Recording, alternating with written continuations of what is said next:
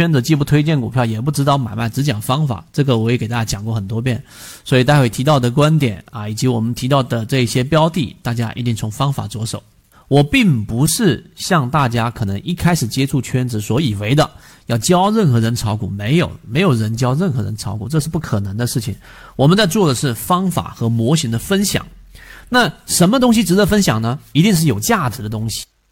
对我们交易有帮助的东西，能够复制的东西，我们才会分享。所以，我们就是给大家记录每一个时间段里面当下以及对于当下的未来我们的判断和过去的理。我们在缠论的角度，首先第一个，大家注意看我画出来的这个区域，它这个区域呢是三十分钟的第一个，我们这一个画出来的一个中枢。这个中枢在上涨过程当中，这一个 MACD 的柱体面积，实际上呢，注意看啊。这里面我可以给大家看，就是 D I F 线的整个与零轴的所缠绕的这个面积，实际上呢是出现了一个背驰的，所以在这个地方，你不要用事后这一个背驰，不要用事后诸葛亮的角度去看，哎，这一波好像又不是哦，不是的，在这一波肯定是要卖出的。所以在前面参与进去第一类型买入点进去的时候，当中枢形成了一个明显的背驰的时候，那么股价还在创新高啊，对吧？这里面形成中枢的时候，MACD 柱体量能是在衰竭的，那么这个时候一定是一个卖点了。谨慎的做法一定是一个卖点了，只是说是全仓出来，还是说这一个出来一部分仓位的差别而已。这是第一点，大家要去看到的。第二个，刚才我说现在盐津铺子到底是不是卖点？我给大家看。首先，在盐津铺子现在的三十分钟级别图，这里面我画出来了，它还没有形成一个中枢，所以我们之前说没有中枢就没有背驰，这个在缠论第一季里面一直讲，没有中枢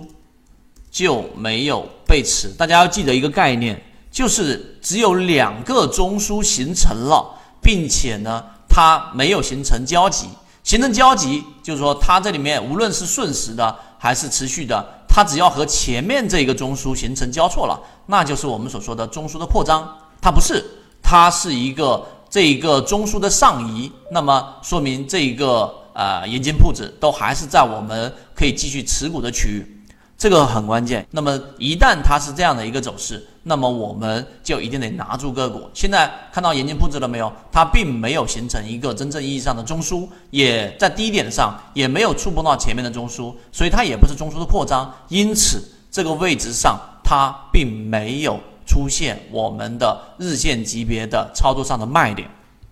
这个是第二点，大家明白？所以看中枢有两个特点，后面我还会强调这一个特点，就是我到底怎么样去看呢？第一个，看 K 线在中枢当中所出现的时间，那你们你可以看在这个地方上，对吧？在中枢的盘整的这个这个位置、这个面积、这个时间，这是第一个要看的。第二个，就是在中枢这个过程当中看下方的 MACD 的柱体面积除以时间，这个就是我们前面所讲的趋势动能。啊，趋势动能，那你看这里面所形成的这个面积，你大概比较一下，不用去计算了。上节课我已经讲过了。那么到现在为止，你看到了没有？这个中枢所对应的，哎，应该是从这个地方开始对应的这个柱体面积，然后你再除以时间，在这一波反抽，盐津铺子的后面的这一波反抽过程当中，只要它面积和时间的比例是相比于前面这个地方是增加的。就是属于健康的上涨动能，那么 OK，盐津铺铺子这只个股就继续的持股，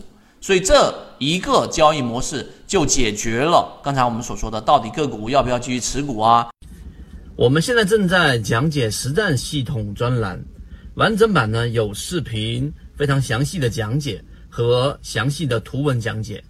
帮大家建立一个完整的交易系统，所以如果你想进一步的系统的去建立自己的交易系统的话，可以拿出手机，一步关注老莫财经公众平台。